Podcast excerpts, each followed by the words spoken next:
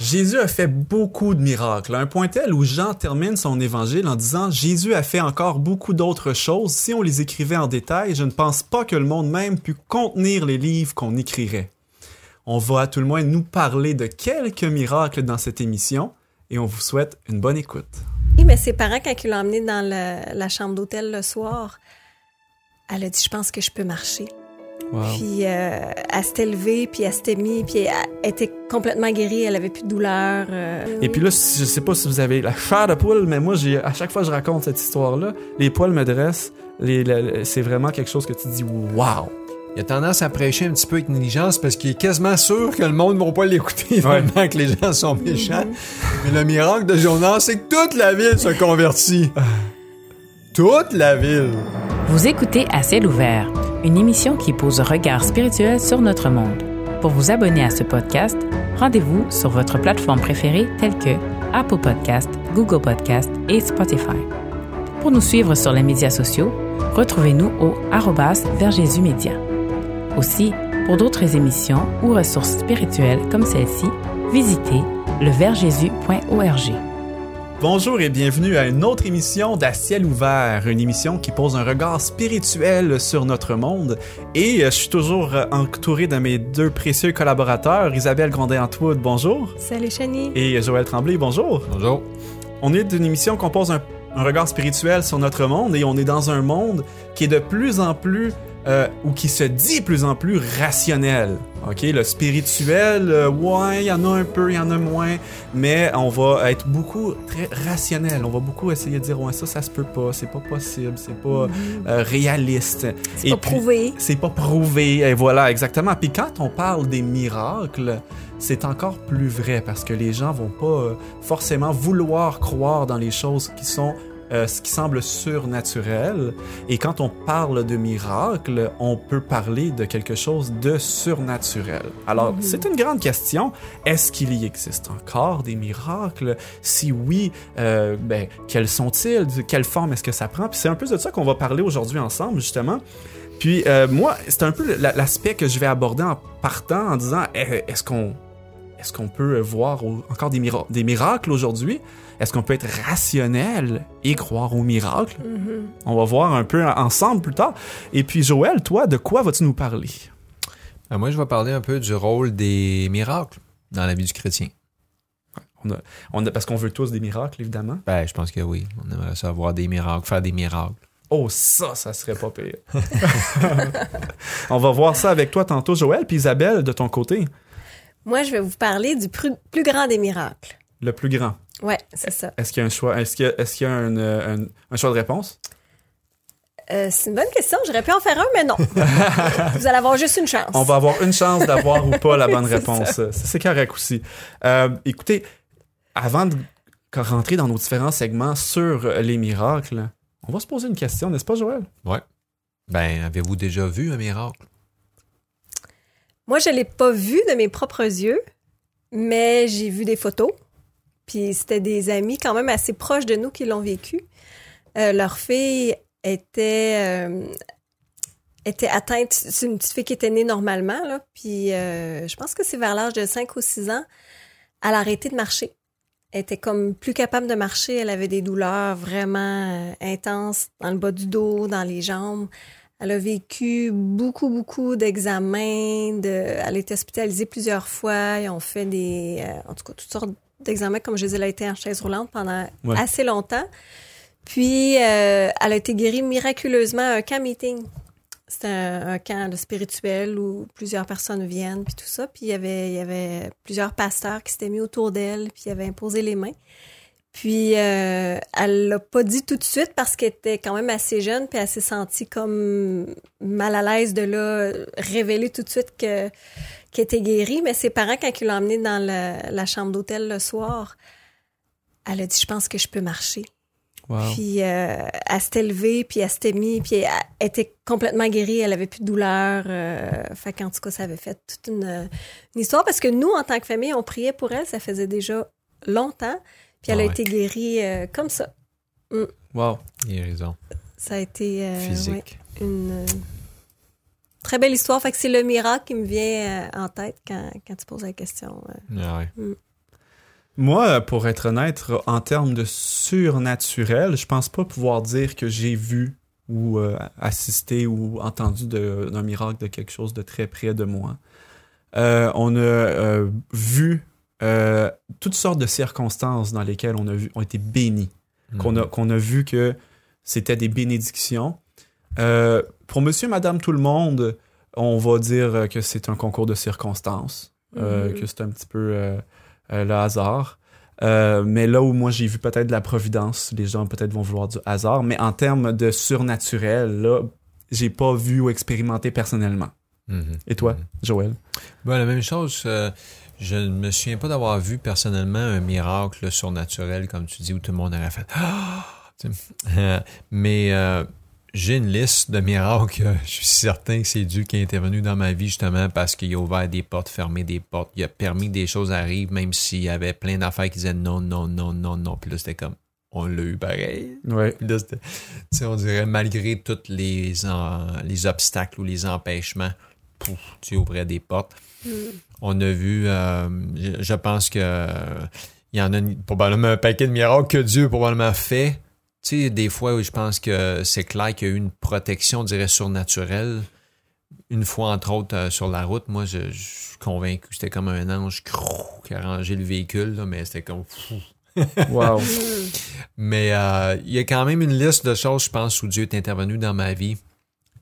Comme tu as dit, là, il y en a qui diraient, ouais, peut-être pas Dieu qui a fait ça. ouais. Mais pour nous, c'est le contraire. On est convaincu que c'est Dieu qui a fait ça. En fait, même je pense qu'on a eu plusieurs expériences où on faisait face à des, des impossibilités pour qu'on puisse ensuite regarder puis dire c'était pas un- c'est pas euh, un hasard, c'est Dieu qui a permis que ça soit plus une impossibilité, que c'est devenu possible. Alors, euh, puis je pense que c'est pas nécessairement à cause de ça que je suis chrétien, mais euh, Dieu le fait souvent parce qu'il avait besoin de le faire pour nous à ce moment-là. Puis on dirait de peut-être plus- plusieurs années, c'est peut-être moins impressionnant dans ma vie, mais mais je pense que c'est parce que je suis pas assez euh, je suis peut-être aveugle parce qu'on verrait Dieu agir à chaque jour là, tu sais. Moi, j'aurais euh, peut-être envie de dire, par contre, que euh, quand j'ai vu un de mes enfants naître, j'ai Mm. vu là, le miracle de la Ah, vie. wow. Et Ouais. puis quand j'ai euh, appris à peut-être euh, euh, un peu plus sur euh, même l'univers, ok, puis comment c'est orchestré tout ça. Ouais. Moi, j'y vois là carrément un miracle de création de Dieu. Et puis, euh, il y a une, une citation de C.S. Lewis que je fais une traduction libre instantanée, donc pardonnez-moi ceux qui sont à l'écoute.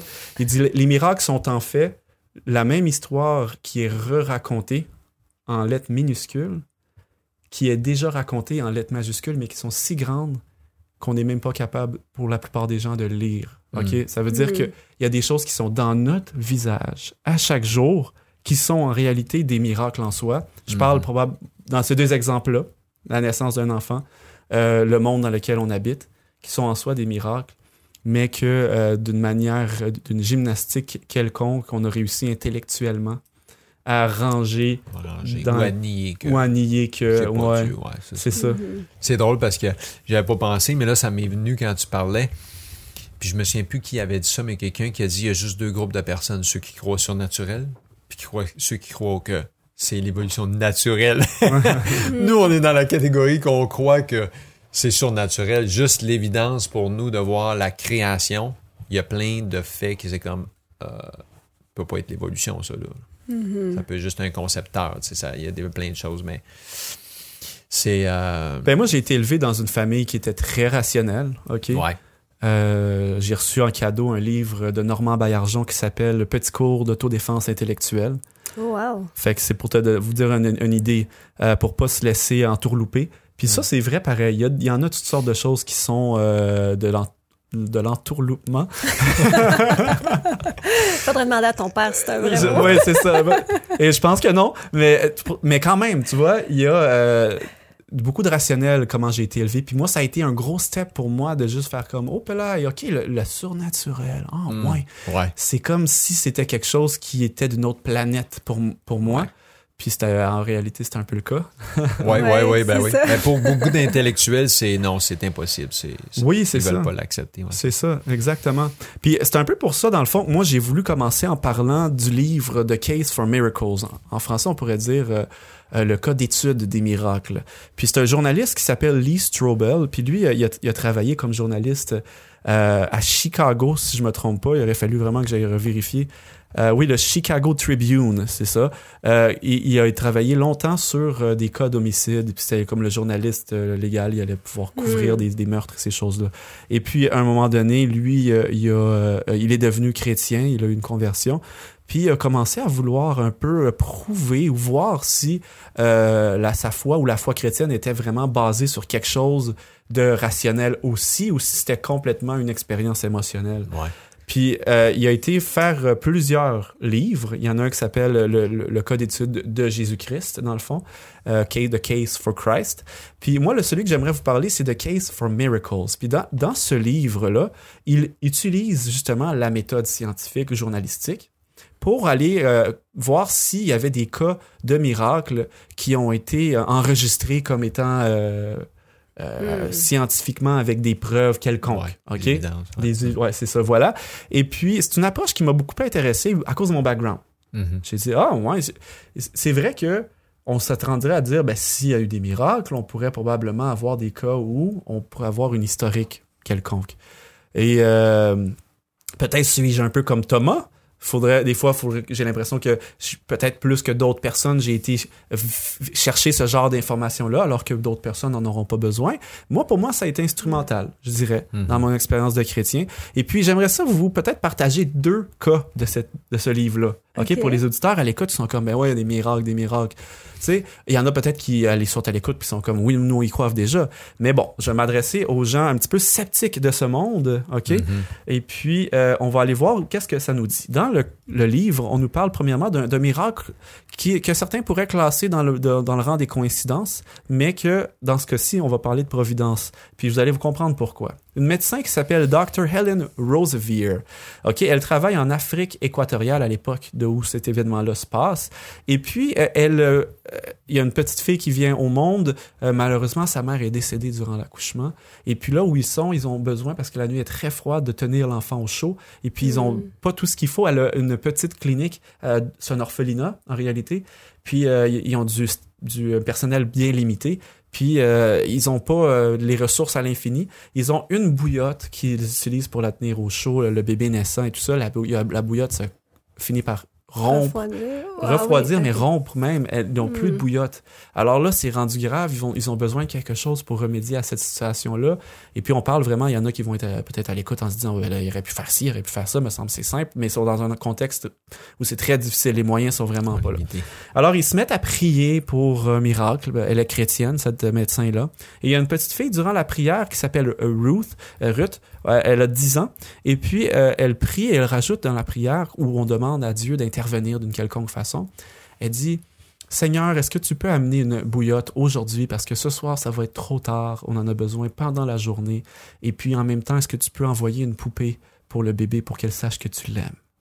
Mm. Puis là, la docteur a dit, elle a eu de la difficulté à dire Amen à la fin. Parce qu'on est dit en Afrique équatoriale, la dernière livraison de colis qu'on a eue, ça remonte à avant qu'elle arrive elle-même là depuis des mois. Il n'y a pas eu de livraison Mm. de colis, ils sont très reculés. Euh, écoute, là, la foi de la petite fille de 10 ans, tu sais. Et puis, dans l'après-midi, il y a un- une voiture qui arrive, il n'y a jamais de voiture qui arrive. Un paquet qui est laissé là, la voiture repart. Et puis, tout le monde part à courir dans l'orphelinat, commence à ouvrir. Il y en a qui disent Dieu a envoyé, Dieu a envoyé, qu'est-ce qu'on a demandé? Puis là, la médecin elle dit Est-ce que ça se peut vraiment? Elle est croyante, mais elle dit Mm. Dieu peut tout faire, mais il y a quand même des limites. Hein? On en a toujours cet esprit-là parfois qui nous, euh, qui nous ramène à, à vouloir euh, peut-être euh, Être raisonnable. être raisonnable, là, c'est ça, Mhm. limité. tu sais. Et puis, ils enlèvent un tas de choses, euh, des bandages pour aider les lépreux là, qui sont dans l'endroit. Puis là, ils, en- ils trouvent une bouillotte. Elle se dit, mais de tous les endroits au monde, pourquoi on voudrait envoyer une bouillotte en Afrique équatoriale? Il fait chaud là-bas pourtant pendant... Tu sais, je veux dire, c'est pas un endroit qu'on Mhm. enverrait ça. La petite Ruth a dit, ah, poupée, la elle doit poupée, elle là. doit être là. Puis là, à fouille jusque dans le, fond, dans le fond, il y avait une poupée aussi. Donc ça, on est dans la même journée. Puis l'histoire de ça, le paquet avait été envoyé cinq mois auparavant Hmm. par une personne qui était dans une église en Occident, qui s'est sentie impress, on dit en anglais, poussée euh, de, de rajouter dans ce colis-là une bouillotte. Elle avait aucune idée pourquoi. Puis il y a une petite fille qui a couru en disant Moi, je veux mettre ma poupée dedans. Ouais. Hmm. Cinq mois auparavant. Alors, quand on dit euh, euh, Dieu est en dehors du temps, Ouais. Dieu a pu prévoir tous ces événements-là. Donc, ça, c'en est un qui nous raconte dans d'entrée de jeu. Bon, il y en a à l'écoute, il y en a qui sont euh, peut-être en train de dire très peu probable, mais peut-être quand même une coïncidence. OK, vous avez peut-être lu le petit livre Cours d'autodéfense intellectuelle, puis vous vous laissez pas impressionner avec juste cette petite histoire-là. Mais j'en ai une deuxième pour vous, OK? Knockout, le prochain. La deuxième, on parle d'une guérison miraculeuse, comme tu as parlé, Isabelle. On est dans la euh, clinique qui s'appelle Mayo Clinic, puis on a le docteur euh, Harold Adolph, puis un autre docteur qui s'appelle le docteur Marshall, ok? Puis ça, on est dans euh, les années 1981 environ. Et puis, euh, il y a une patiente du nom de Barbara. Elle est malade. Ça fait maintenant plusieurs années. Elle a la sclérose en plaques, une maladie dégénérative. Puis ça s'en va de pire en pire. Elle était une petite gymnaste. Elle était très habile et tout ça. Et puis, elle a commencé à perdre tranquillement euh, l'usage de ses membres. D'abord les jambes. Euh, ensuite, ça a été son intestin et ses capacités à aller aux toilettes par elle-même, et ainsi de suite. Elle a commencé à perdre la vue. Euh, Tant et si bien qu'à un moment, elle a été hospitalisée. Et puis, ça faisait maintenant plus d'un an qu'elle était hospitalisée. Ça faisait sept ans qu'elle n'avait pas pu marcher. Ses muscles étaient atrophiés. Elle avait les mains qui étaient repliées vers l'intérieur et les pieds qui étaient pointés vers le sol, soudés. Parce que si longtemps tu n'utilises pas tes pieds qui sont dans cette position-là, semble-t-il que l'os finit par euh, se- se figer sur, en place. Et euh, euh, voilà que c'est- elle- le médecin lui donne six mois à vivre. Elle a été vue par plusieurs médecins au fil des années, cette, euh, cette petite fille-là, euh, Barbara qu'elle s'appelle. Et puis, à son église, ils ont commencé à prier pour elle. Et puis, à un moment donné, une personne à la radio demande aux auditeurs de vouloir bien prier pour cette fille. Et puis, euh, il commence à envoyer des 450 lettres de prière qui arrivent à la station de radio à ce moment-là. Sa mère euh, et des amis vont à l'école, euh, à l'hôpital, au chevet de leur fille pour commencer à lui lire des lettres euh, de prière. Et euh, elle, est, elle est couchée sur le côté, elle voit presque rien dans une position fétale où elle, elle peut pas bouger, elle a plus de muscles avec son sac gastrique, je sais pas si c'est le bon terme, pardonnez-moi si c'est pas ça, un masque à oxygène, ainsi de suite. Et puis, euh, lors d'un- d'une pause de lecture de ces prières-là, euh, elle entend une voix qui lui dit Ma fille, lève-toi et marche. Hmm. Qui vient de derrière elle, alors que c'est le mur derrière, puis il y a juste des femmes dans la pièce avec elle, trois femmes. Et puis là, elle dit, euh, en murmurant, parce qu'elle peut pas parler très fort, elle dit On- Je viens d'entendre ce, ce que je crois être Dieu me dire de me lever, de marcher. Va chercher la famille. Parte en courir dans le corridor, va chercher la famille. Dis, venez, venez, venez, Barbara elle veut que vous veniez tout de suite. Elle arrive, ils arrivent dans la salle, et puis Barbara se lève sur ses deux pieds. Sa mère touche ses mollets, les muscles sont revenus. Le médecin l'examine. Le sac gastrique n'est plus rattaché à son abdomen, la plaie est refermée. Euh, vraiment quelque chose d'extraordinaire. Elle a- la vue et re- re- retrouve la vue. On écoute ça peut-être en ce moment à la maison, ou peu importe où vous êtes dans la voiture, puis vous dites, ben voyons donc, ça se peut pas, on en aurait entendu parler. Ben, ce genre de choses-là, ça arrive plus qu'on pourrait le croire, mais peut-être pas assez pour que ça revienne aux oreilles de tout le monde. Le médecin qui, qui l'a observé avait déjà vécu, euh, vu 25 000 patients dans sa vie. Les deux Ah. médecins ont été tellement Hmm. abasourdis par ça qu'ils en ont écrit euh, dans, dans des publications et dans des Hmm. livres. Ils ont été rencontrés par euh, ce monsieur-là, Lee Strobel, justement, et même la, la jeune fille a été rencontrée, qui est là maintenant 37 ans. Euh, peut-être un peu plus depuis que j'ai lu le livre. Et puis, le médecin, quand il l'a vu, il lui a dit C'est une impossibilité médicale, mais tu es libre de partir et de vivre ta vie. Hmm. Et puis, voilà quelque chose. Puis, dans, dans le livre, pour ceux qui sont intéressés, on va mettre les informations sur le site web ouvertjesus.org, sur la page du, livre euh, de À ciel ouvert. Et pour ceux qui écoutent l'émission sur YouTube, vous pouvez aller voir dans le- la description. Alors, c'est ça pour dire que euh, y a beaucoup d'autres exemples comme celui-là. Hmm. Mais c'est quelque chose d'assez incroyable. Écoutez, là, ça a été, elle a été remise à neuf, instantanément. On pourrait maintenant poser plein de questions qui viennent ensuite. Pourquoi elle et pourquoi pas moi? Pourquoi pas un ici? Pourquoi pas tel? Mhm. On va pouvoir probablement parler un peu de ces questions-là durant euh, euh, notre émission. Il me reste peu de temps, mais euh, j'aimerais peut-être quand même brièvement aborder deux autres points, si vous me le permettez. Et puis là, si- je sais pas si vous avez la chair de poule, mais moi, j'ai à chaque fois que je raconte cette histoire-là, les poils me dressent. C'est vraiment quelque chose que tu dis wow. Ouais. Et ce que j'allais peut-être dire rapidement, il y a un autre livre que j'aimerais suggérer à nos auditeurs qui s'appelle, euh, c'est en anglais, on est désolé, euh, j'ai pas euh, la version française, s'appelle One Miracle After Another, d'un homme qui s'appelle Pavel Goya. Et lui, cet homme-là, ce que j'aime beaucoup dans ce livre, il a expérimenté beaucoup de miracles. Oui. Et c'est ce que j'appellerais, moi, des miracles de délivrance par la fidélité, une façon de le dire. Pourquoi je dis ça? C'est parce que cet homme-là a été mis en- dans des situations où il devait prendre position pour Dieu à Mm. de multiples reprises, à des fois où on le menaçait d'être expulsé d'une école, euh, qu'on le menaçait d'être emprisonné, puis dans un régime communiste Oui, où il ça, habitait. Là Dans un pays communiste. parce que mhm. c'était pas des, des, des, euh, des menaces en l'air. Et euh, il est resté fidèle à son Dieu. Et puis, il a été délivré de façon miraculeuse à plusieurs reprises. Et c'est une histoire extraordinaire. Donc, euh, ça nous Mhm. rappelle les trois Hébreux dans la fournaise, pour ceux qui connaissent cette histoire-là dans la Bible, où les trois Hébreux doivent euh, rester fidèles à leur Dieu, sans quoi on allait les mettre dans une fournaise ardente. Ce qui est arrivé, mais Mhm. ils ont été miraculeusement préservés des flammes. OK? Et même chose pour Daniel dans la fosse au lion, qui devait rester fidèle à son Dieu et qu'il, euh, euh, sans quoi on allait le mettre dans une. Euh, ben, si il faisait pas ce qu'on lui demandait, et on allait le mettre dans une fosse avec des lions, mais il a décidé de rester fidèle. On le met dans la fosse au lion et euh, L'ange ferme la bouche. L'ange ferme la bouche des lions. Alors, c'est, ça, c'est le genre de, d'histoire que je trouve assez extraordinaire. Alors, j'invite les auditeurs à aller visiter le site web, retrouver ces ressources, euh, ces ressources-là. Et euh, peut-être ouvrir une petite parenthèse ou peut-être ouvrir une petite brèche pour dire que est-ce que ça veut dire que en tant que chrétien, on devrait absolument compter sur un miracle pour nous prouver l'existence de Dieu? On pourrait être tenté hein, de faire cette Mhm. euh, réflexion-là. Euh, et Ou se dire aussi, excuse-moi, ou se Oui, dire oui, aussi que si le miracle arrive pas, mais ça veut dire que Dieu est, est pas présent, il Ouais. entend pas, ou, ou- ouais, de remettre en question notre foi par rapport à ça. Exactement. Puis c'est ce qui mène, moi, à, à- à Joël qui nous dit, dans le fond, le rôle, le- quel est le rôle des miracles dans la vie du chrétien? Puis je pense que c'est une bonne question. Parce qu'on aurait tendance à vouloir le plus de miracles que possible. Ça serait quand même normal Oui. Mhm. comme Ah réaction. ce serait normal. Je- pense que c'est normal. On, on voudrait avoir des miracles, on va avoir des miracles. Des fois, on demande un signe. Je l'ai fait souvent, moi, demander demander un signe, que le Seigneur me répond, que tu cherches quel côté aller, quoi faire, tu sais. Puis, euh, c'est pas différent des gens qui étaient présents euh, lorsque Jésus était sur terre. Ils, ils- étaient comme nous, ils ont fait sensiblement les mêmes requêtes. Euh, puis peut-être pour aborder le sujet, c'est ça, je dirais. Le, le texte que je vais mentionner, c'est Matthieu 16, verset 1. Les pharisiens et les sadducéens abordèrent Jésus et pour l'éprouver, lui demandèrent de leur faire voir un signe venant du ciel.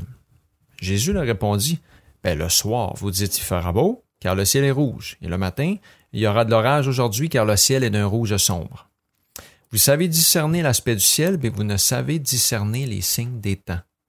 Une génération méchante et adultère demande un miracle, il ne lui sera donné d'aucun miracle que celui de Jonas. Puis il les quitta et s'en alla.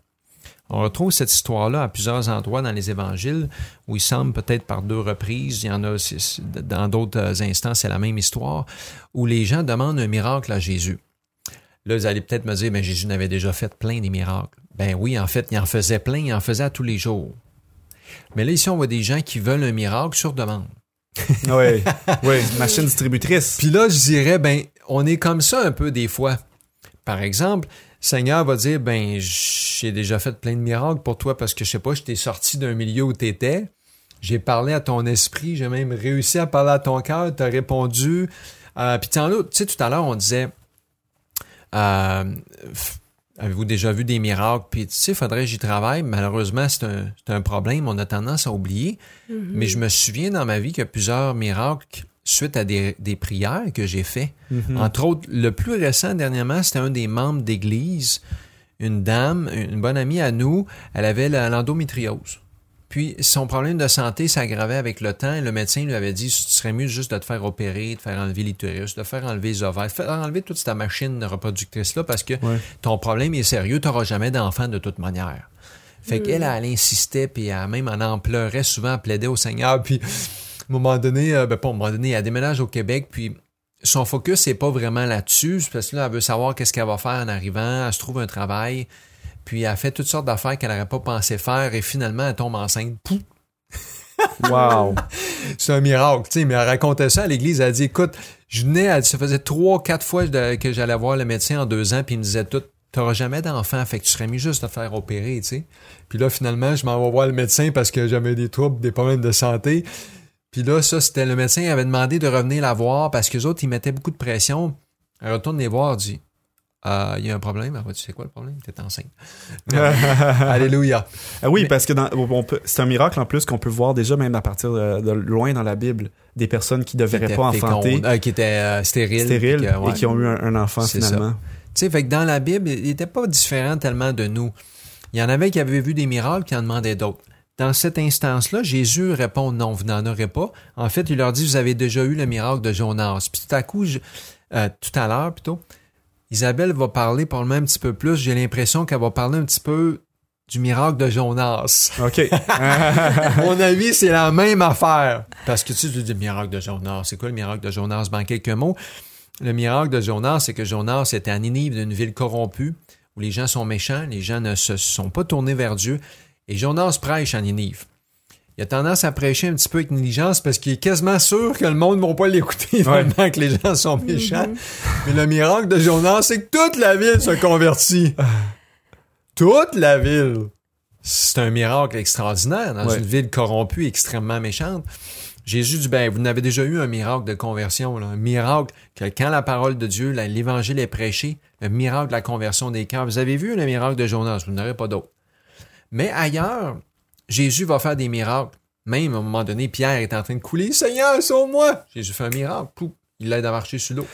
Je pense que c'est intéressant de, mentionner que quand Jésus fait des miracles, il y a toujours une intention. Ouais. C'est jamais un show pour épater la galerie, là. Non, en tout cas, Il y a une Jésus a fait intention. des miracles parfois parce que des gens l'ont demandé. Euh, parce qu'il y en a qui sont venus à Jésus, euh, Seigneur, mon enfant est malade, mon serviteur est malade. Il y a eu des fois les gens l'ont demandé, Ouais. Jésus a fait des miracles. D'autres fois, ils l'ont demandé, il a dit non, vous n'en aurez pas du tout. C'est ça. Alors, on voit que dans le fond, c'est qui qui décide de, de- de- de faire un miracle? C'est Dieu. Premièrement, c'est pas nous qui commandons les miracles. Ouais. Alors, faisons attention avec l'idée qu'on peut commander les miracles, commander les démons ou diriger. En le fond, les démons vont juste nous écouter si on parle vraiment de la part de Dieu.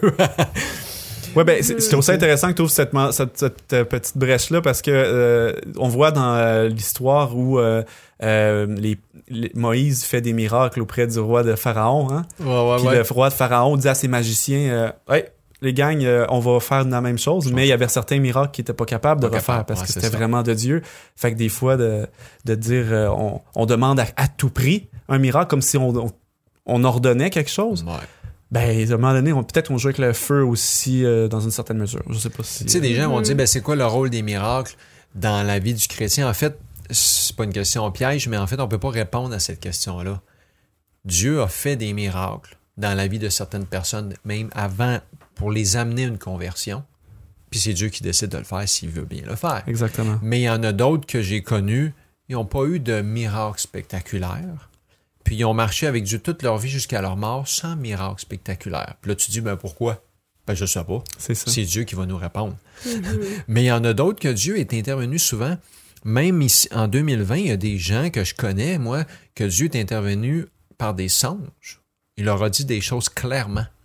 Moi, j'ai jamais eu un songe. Dieu m'a jamais parlé directement comme ça. Par contre, il m'a souvent parlé par la parole de Dieu. Je sais pas combien de fois dans ma vie que je priais, je demandais une réponse à Dieu. J'ouvrais la Bible, je faisais comme Pouf! Oh, merci Seigneur, tu viens de me Mhm. répondre. La réponse est là, tu sais. Hmm. Mais je suis conscient que Dieu fait encore des miracles aujourd'hui. Jésus guérissait les malades. Il sauvait des, des gens qui étaient perdus. Il délivrait des, des démons, euh, des démoniaques, toutes ces choses-là. Fait que c'est les miracles, euh, il y en a encore aujourd'hui. Puis je pense que Jésus, Dieu fait toujours des miracles encore aujourd'hui. Je me souviens, on parlait à un moment donné de dire, c'est Dieu connaît notre plus grand besoin. Ça aussi. Et parfois, le plus grand besoin, c'est une guérison physique, puis parfois, c'est une guérison spirituelle. Spirituel. Puis euh, Dieu sait ce qui est mieux. Ouais, C'est ouais, parfois dur de se remettre à la volonté de Dieu. C'est ça. C'est très dur. Puis on a des histoires comme Jean-Baptiste dans la Bible, homme de Dieu, il a préparé la venue de Jésus, il se fait jeter en prison. Jésus n'intervient pas, personne n'intervient, personne ne comprend pourquoi Dieu n'intervient pas. Puis jusqu'à aujourd'hui, on n'a pas de réponse. Dans la Bible, ça ne nous raconte pas là pourquoi, mais finalement, il va mourir en prison décapité. Alors, la Bible nous montre que on peut pas savoir pourquoi Dieu intervient, Dieu n'intervient pas, mais Dieu peut le faire comme il le veut, quand il le veut, pour une conversion, après une conversion, pour sauver quelqu'un, pour le délivrer. Euh, fait que le, le rôle de- du, des miracles dans la vie du chrétien, ben, c'est à Dieu de décider. mais, mais tu sais, on va en parler un petit peu plus. Là, dans le fond, Dieu fait encore des miracles aujourd'hui. C'est le Dieu des miracles. Moi, je pense que c'est la bonne conclusion par rapport à ton segment parce que, euh, de un, Dieu est, est- est puissant, Dieu est tout puissant, Tout puissant. puis Dieu euh, est aussi, euh, euh, c'est la sagesse. Mhm. Fait que tu allies euh, la toute puissance et la sagesse, Mm. et on, on, on va avoir beaucoup de réponses éventuellement. Ouais, aussi. ouais, ouais, En ça. pratique notre patience. Ouais, là, on veut savoir c'est quoi le plus grand miracle. Mais Ah. j'ai l'impression que Joël, j'ai l'impression que Joël, il m'a soufflé des réponses à cause que tu m'as dit d'aller juste avoir eu une chance. fait que euh, c'est bien, merci euh, en Tu veux passant. l'essayer? hein? Tu veux-tu l'essayer? Pour... Est-ce que le plus grand des miracles serait, par hasard, le miracle euh, de la transformation des personnes ou des gens? Oui, c'est ça. De la conversion, en fait, pour utiliser le mot que tu as utilisé, euh, Joël. Puis, c'est une réponse, dans le fond, à ta question aussi de est-ce que Dieu fait encore des miracles? Parce qu'il y a encore des gens qui se convertissent à tous les jours. Le plus beau miracle. Puis, en connaissant notre nature pécheresse humaine, c'est un miracle Ah, qu'on s'intéresse à Dieu. Dieu. Dieu attire tous les hommes, toutes les femmes, tous les enfants, attire tout le monde. Mhm. Il, comme dans l'Apocalypse, ça dit qu'il cogne à la porte de notre cœur. Mais le miracle, c'est quand, c'est quand une âme se laisse toucher et ouvre. Parce que on- le Seigneur nous laisse le libre arbitre.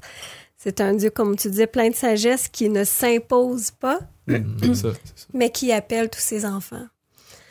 Puis, euh, il y a une citation qui dit ici Les fruits de la conversion de l'âme sont loin d'être négligeables. Ils constituent le plus grand miracle jamais accompli par la puissance divine. Donc, on voit ici aussi que c'est. C'est pas Joël, c'est pas Chani, c'est pas Isabelle qui est capable de produire ça dans quelqu'un, mais l'Esprit Saint lui-même. Dieu, c'est c'est lui, comme on disait, qui appelle les cœurs. Puis, il y a une- dans Luc 15, il y a trois paraboles ici qui nous parlent un petit peu de ça, de comment est-ce que Jésus nous cherche. Puis, il y a le- la brebis qui est perdue, premièrement, puis qui dit, mais si vous avez une brebis qui est perdue, est-ce que vous n'allez pas les laisser, euh, vos 100 brebis, s'il y en a une qui se perd, est-ce que vous n'allez pas laisser les 99 autres pour aller chercher celle qui est perdue? Oui. Il y a la pièce d'argent, la drame qu'on dit dans la Bible qui est perdue, puis il y a finalement l'enfant prodigue qui demande l'héritage de son père, puis qui s'en va faire le party, puis que finalement, il se rend compte de sa misère, puis qu'il il retourne vers son père pour aller juste être un serviteur, mais que à travers cette histoire, le Seigneur nous parle encore de sa bonté, de son amour infini, de son désir de nous accepter et de toujours nous appeler, nous, nous appeler une première fois ou nous ramener si on, si on a déjà Mhm, mhm. vécu avec lui, puis si on s'est éloigné. Mais je pense que c'est ça, je pourrais rapidement vous dire, mais comment ça s'est passé pour toi, Joël, pour toi, Chani? Est-ce que ça a été des choses instantanées ou Moi, j'aurais à long terme? Sur, tu sais, sur, ta- sur, sur le sujet du plus grand des miracles de la conversion, ça a été justement quelque chose d'assez intéressant de mon côté parce que je, trouve, je considère que ma, ma conversion est un miracle, mais je me souviens avoir demandé au Seigneur de dire Permets-moi de voir une autre conversion que je, que je- improbable. Hmm. Parce que c'est comme si ma propre conversion, j'y croyais. Ah, alors, je l'ai vécu, mais Ça t'impressionnait pas? Un peu comme moi. Moi-même affaire, pendant longtemps, je disais, Seigneur, c'est pas rien d'extraordinaire dans ma vie. Ben, c'est- c'est c'est drôle parce que tu le dis de cette façon-là, puis c'est comique, mais c'est un peu ça. Ah ouais.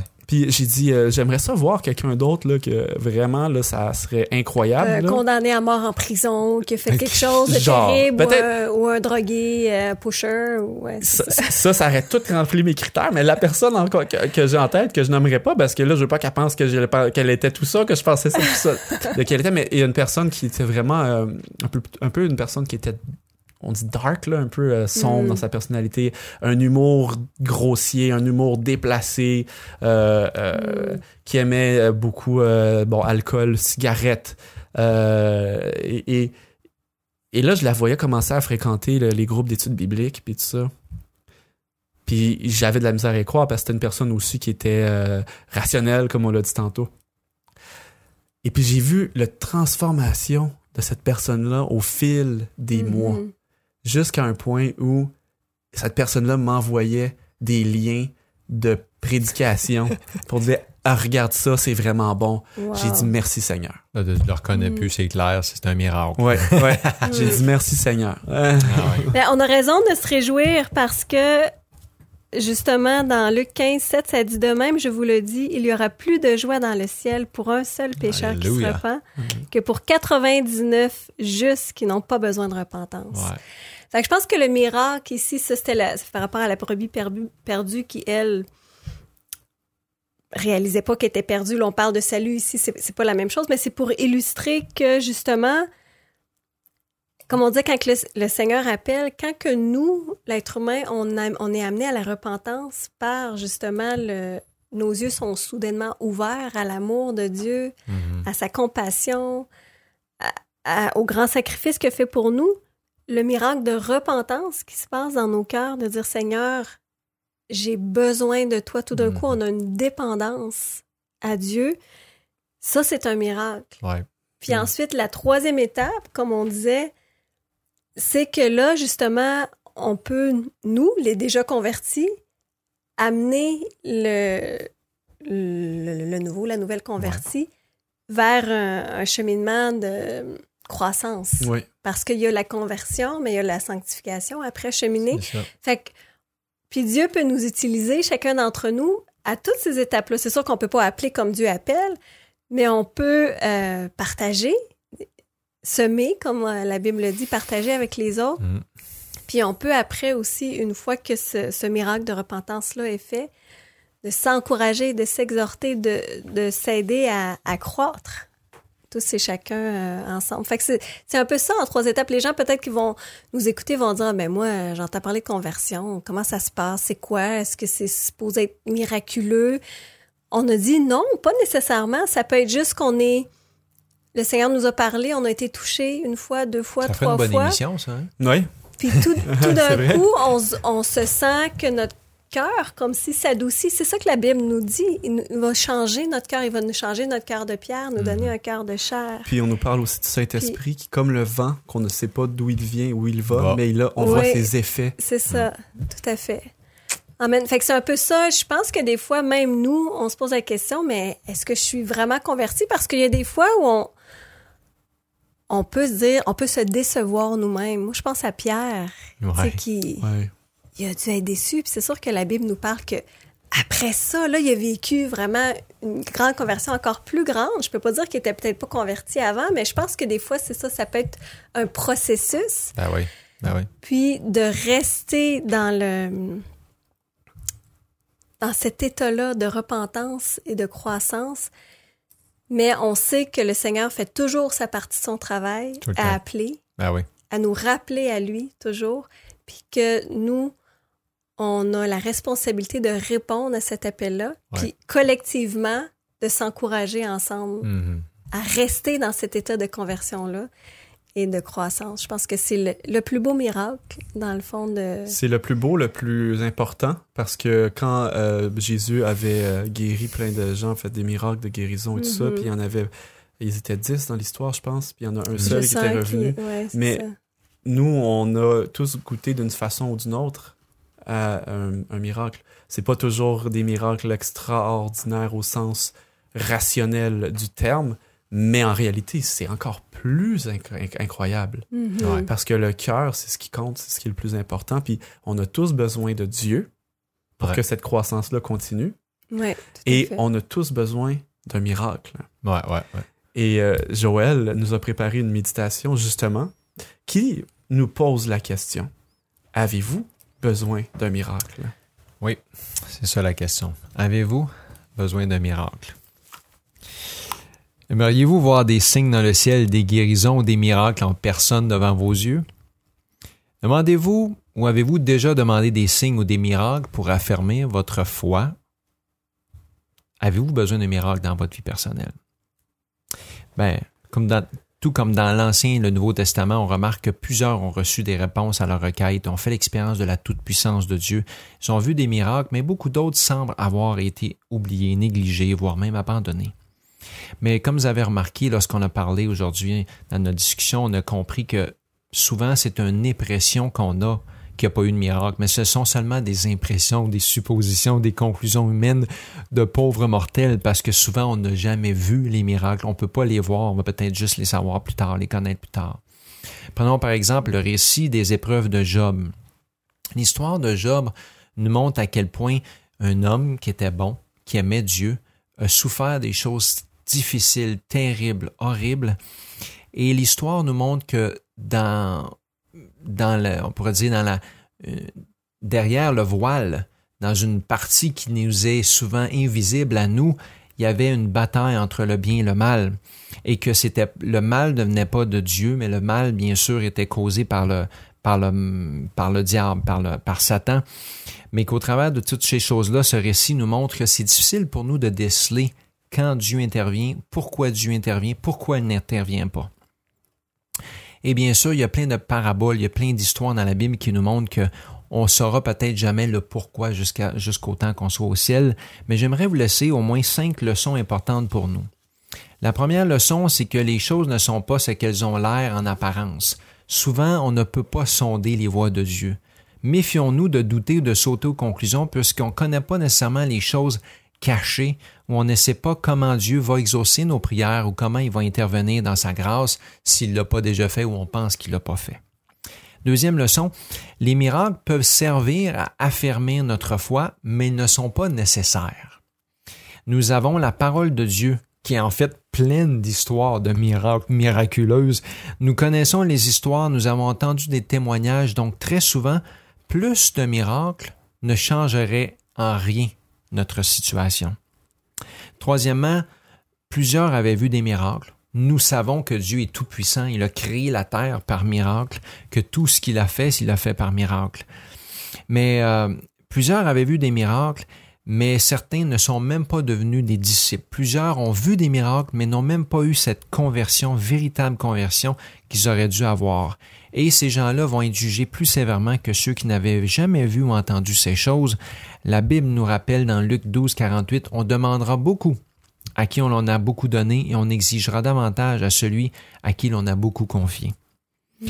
Ensuite, numéro 4, si la présence de Jésus ne nous a pas transformés, si nous ne sommes pas véritablement convertis, si les miracles n'ont pas changé notre cœur pour faire la place, euh, place à la volonté de Dieu, les démons de l'égoïsme, les démons de l'orgueil vont prendre toute la place et nous rendre pires que les croyants. En fait, il y a une parabole dans les évangiles qui nous raconte un peu cette histoire-là.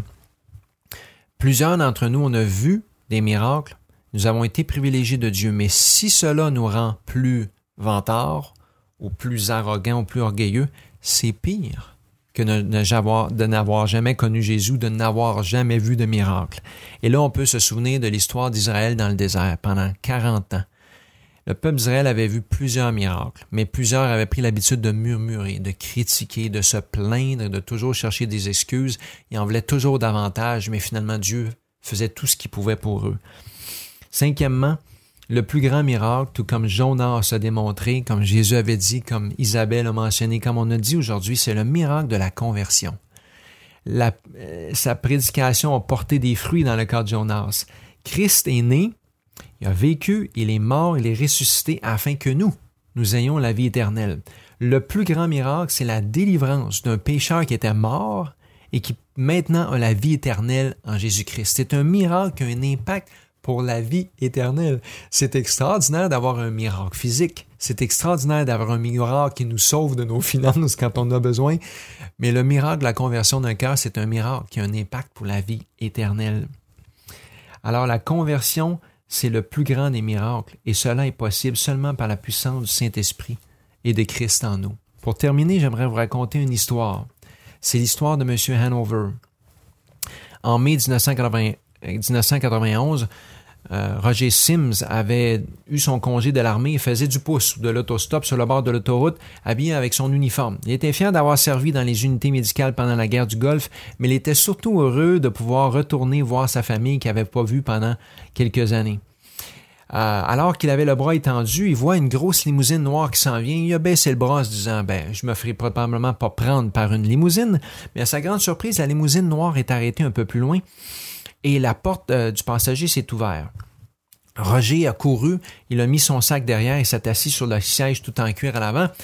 Et le monsieur lui a demandé Salut fiston, es-tu en vacances? Ton congé pour de bon Il a répondu Oui, monsieur, j'ai mon congé, je vais voir ma famille que j'ai pas vue depuis plusieurs années. Alors il a dit Ah, c'est ton jour de chance, je m'en vais à Chicago, embarque, dit le conducteur. Euh, c'est bon, répondit le jeune homme. Euh, je ne me rends pas jusqu'à Chicago, mais mon arrêt est sur votre chemin. Est-ce que vous habitez là-bas, monsieur? Oui, Hanover. Mon nom, c'est M. Hanover. J'habite là-bas. J'ai une entreprise, les entreprises Hanover, et je suis bien heureux de, parler avec toi sur le chemin.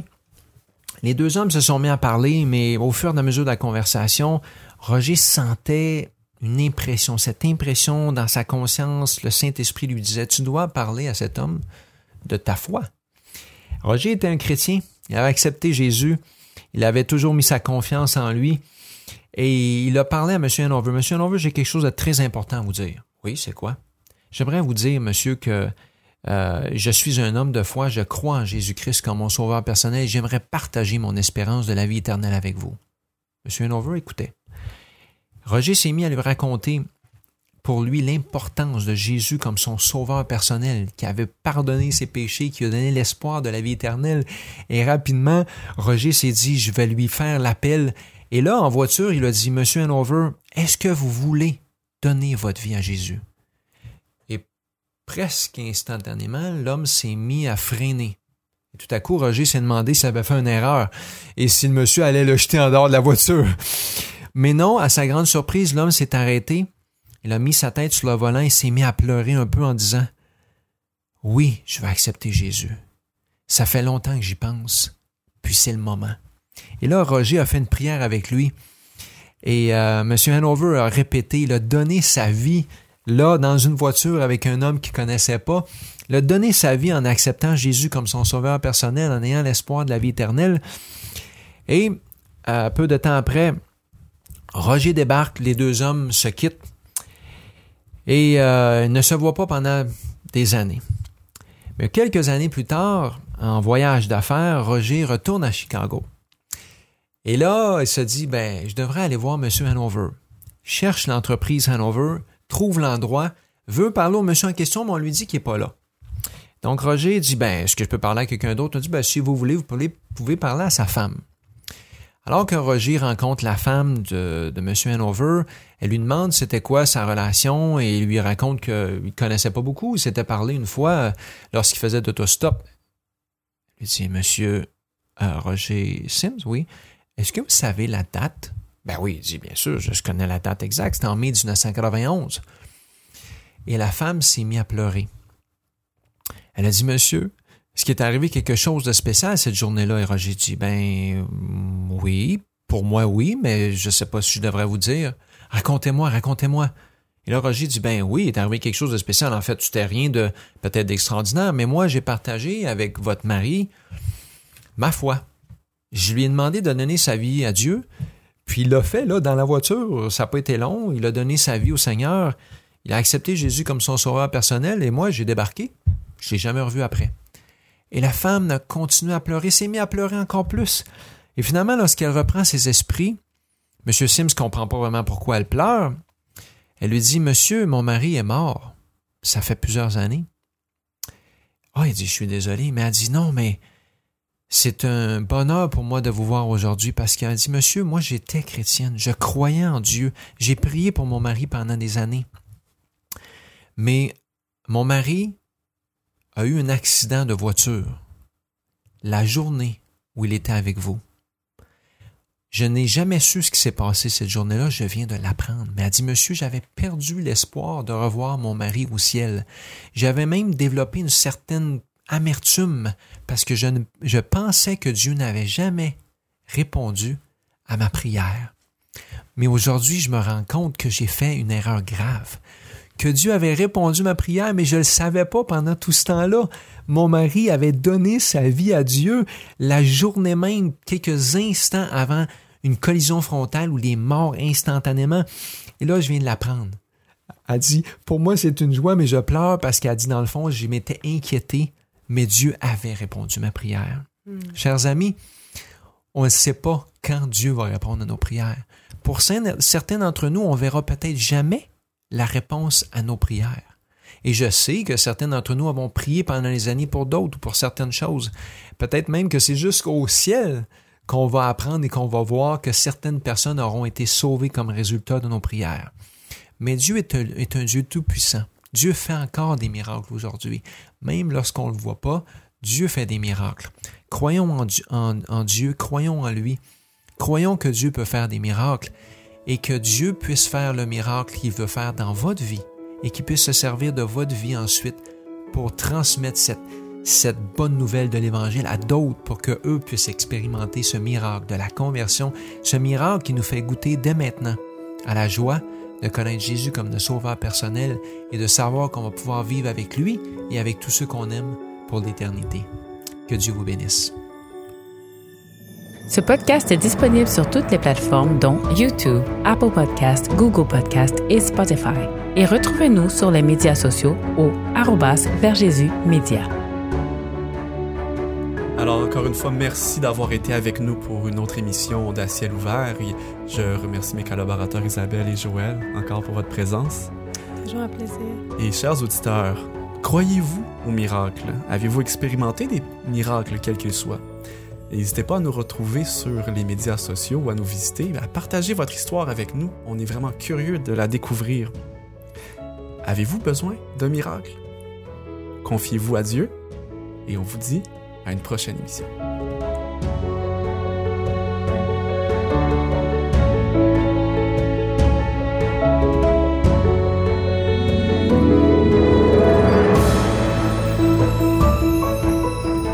Vous écoutiez À ciel ouvert, une production de Vers Jésus. Pour d'autres émissions ou ressources spirituelles comme celle-ci, visitez leversjésus.org.